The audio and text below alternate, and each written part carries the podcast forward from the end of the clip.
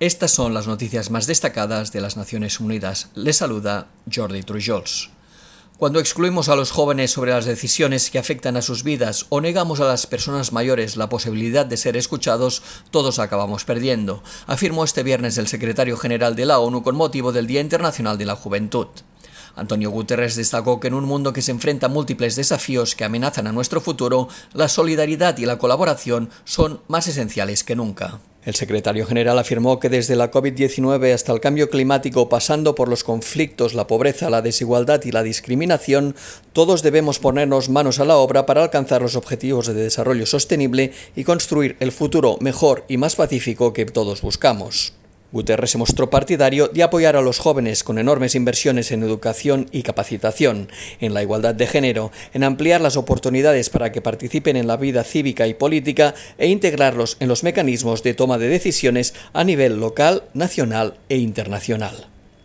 Un grupo de expertos de la ONU en derechos humanos advirtió este viernes que el futuro de los afganos es inmensamente sombrío si la comunidad internacional no hace más para garantizar que los talibanes cambien su forma de actuar y cumplan con sus obligaciones en materia de garantías fundamentales, en particular de las mujeres y las niñas. Cerca de cumplirse el primer aniversario de la reconquista del poder en Afganistán, los especialistas alertaron que pese a haber asumido numerosos compromisos para defender los derechos humanos, los talibanes no solo no han cumplido sus promesas, sino que han revertido gran parte de los avances logrados en las dos últimas décadas. Entre la multitud de violaciones de los derechos humanos cometidas por los talibanes desde el pasado mes de agosto, calificaron de especialmente atroz la práctica eliminación y opresión social sistemática de las mujeres y las niñas. Los especialistas denunciaron que se restringen todos los aspectos de sus vidas bajo la apariencia de la moralidad y mediante la instrumentalización de la religión. La discriminación y la violencia no pueden justificarse por ningún motivo, declararon. Los expertos recordaron que ante la previsión de que empeore la situación humanitaria, la comunidad internacional tiene la responsabilidad de garantizar con la mayor urgencia que los afganos reciban las condiciones básicas de vida como alimentos, agua, educación y un hogar seguro.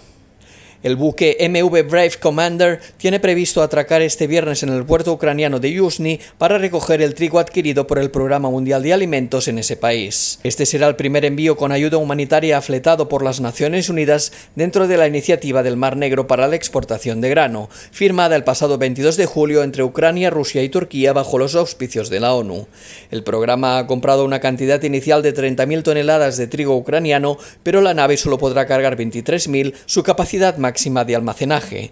El resto de grano se embarcará y enviará próximamente en otro buque. El transporte del grano desde Ucrania beneficia tanto a la economía de ese país como a las operaciones humanitarias de la Agencia de la ONU en lugares como Etiopía, Somalia y Yemen, poblaciones en riesgo de hambruna y muy afectadas por la crisis alimentaria mundial. Antes de la invasión rusa de Ucrania el pasado mes de febrero, Ucrania exportaba hasta 6 millones de toneladas de grano al mes. Los volúmenes de exportación actuales han disminuido a una media de un millón de toneladas al mes. Más de 460 trabajadores humanitarios sufrieron ataques el año pasado y un número superior a 140 fallecieron durante esas agresiones, informó la Oficina de Coordinación de Asuntos Humanitarios de las Naciones Unidas.